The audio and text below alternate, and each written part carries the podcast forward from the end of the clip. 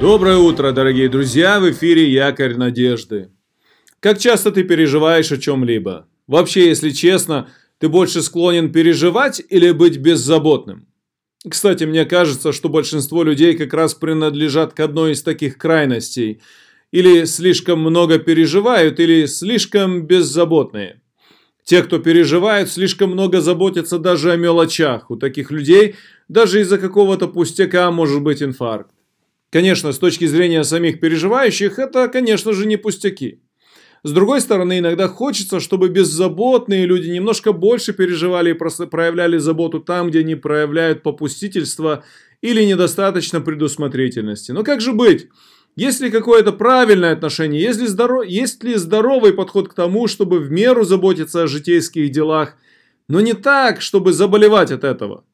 Давайте сегодня немного поговорим о заботах. Вот что апостол Павел писал филиппийцам об этом. 4 глава, 6 и 7 стихи послания филиппийцам. «Не заботьтесь ни о чем, но всегда в молитве и прошении с благодарением открывайте свои желания пред Богом. И мир Божий, который превыше всякого ума соблюдет сердца ваши и помышления ваши во Христе Иисусе».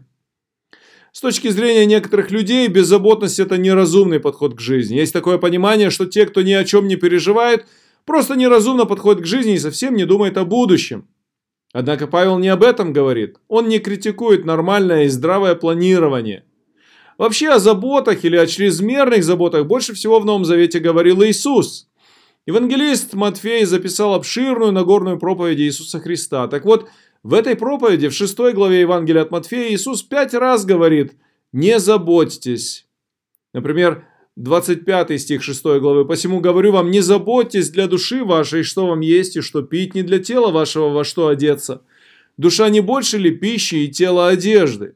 27 стих этой же 6 главы. «Да и кто из вас, заботясь, может прибавить себе росту хотя на один локоть?»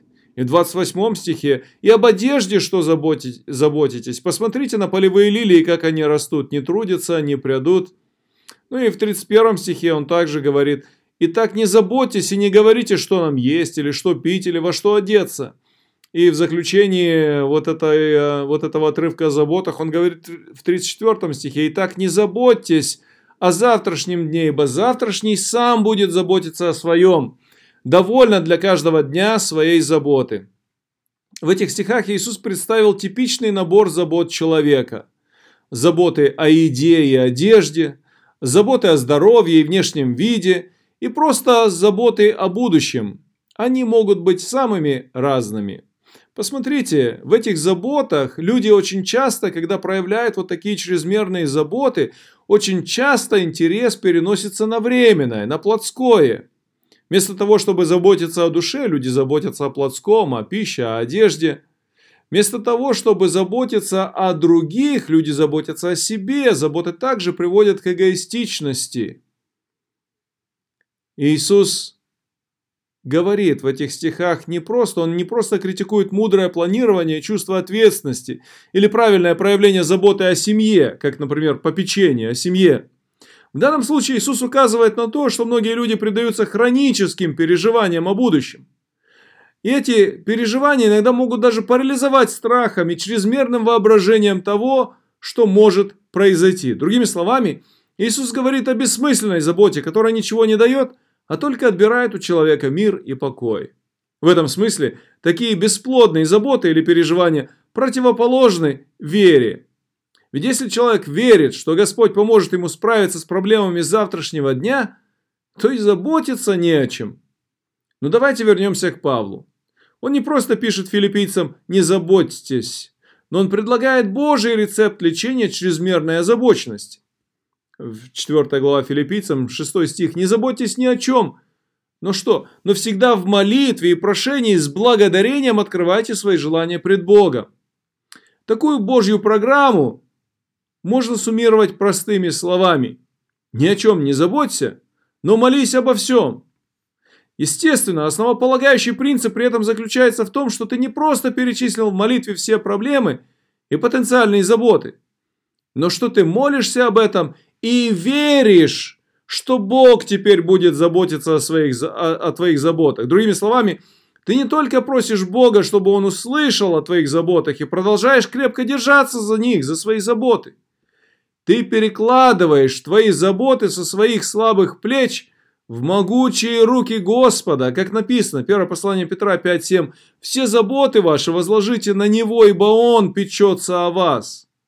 Ты доверяешь при этом, что даже если Бог о чем-то позаботится немного по-другому, чем ты себе это представляешь, что это к лучшему, и ты не паникуешь, что Бог поступает не по-твоему, но по своему плану и пониманию. О, если бы ты и я могли бы действительно больше доверять Богу наши заботы. Сколько бы нервных клеток мы сберегли, и сколько бы больше мира и покоя мы бы имели. Ведь наш Господь действительно заботится о нас. Нам нужно только в это по-настоящему верить. И что здорово, кроме того, что Бог поистине заботится о нас, и мы можем смело Ему доверять, Павел также объясняет, что когда мы доверяем Богу наши заботы в молитвах, тогда, 4 глава Филиппийцам 7 стих, «Мир Божий, который превыше всякого ума, соблюдет сердца ваши и помышления вашего Христе Иисусе». Другими словами, заботы, твои житейские заботы не будут обкрадывать тебя миром и помышлениями об Иисусе Христе. Итак, хочу сегодня пожелать тебе по-настоящему доверять или вверять свои заботы Иисусу. Все, что тебя заботит. Расскажи об этом Иисусу и передай Ему свои заботы. Верь, что Он поможет тебе справиться с твоими проблемами. Прими Его мир и живи, живи в Его мире, в Его покое, зная, что твой любящий Бог продолжает заботиться о тебе. Благословений тебе в сегодняшнем дне.